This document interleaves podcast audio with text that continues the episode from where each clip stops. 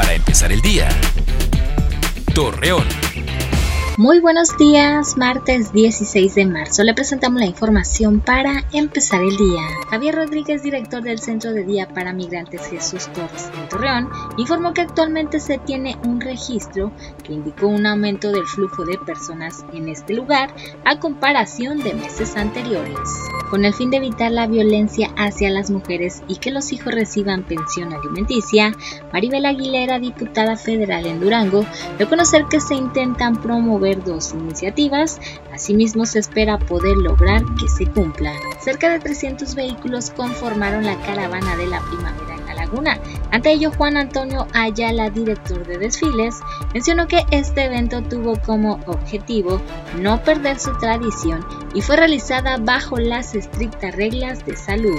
Aunque se tengan registros de una baja de COVID-19, Norma Rosales, vocera del Instituto Mexicano del Seguro Social en Durango, invita a los ciudadanos a continuar respetando las reglas de salud debido a que los brotes de la enfermedad podrían incrementarse.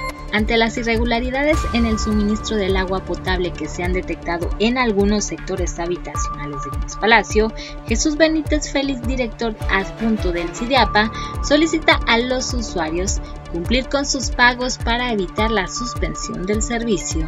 Acompáñenos con toda la información dos minutos antes de las 8 de la noche por Mega Noticias. Para empezar el día, Torreón.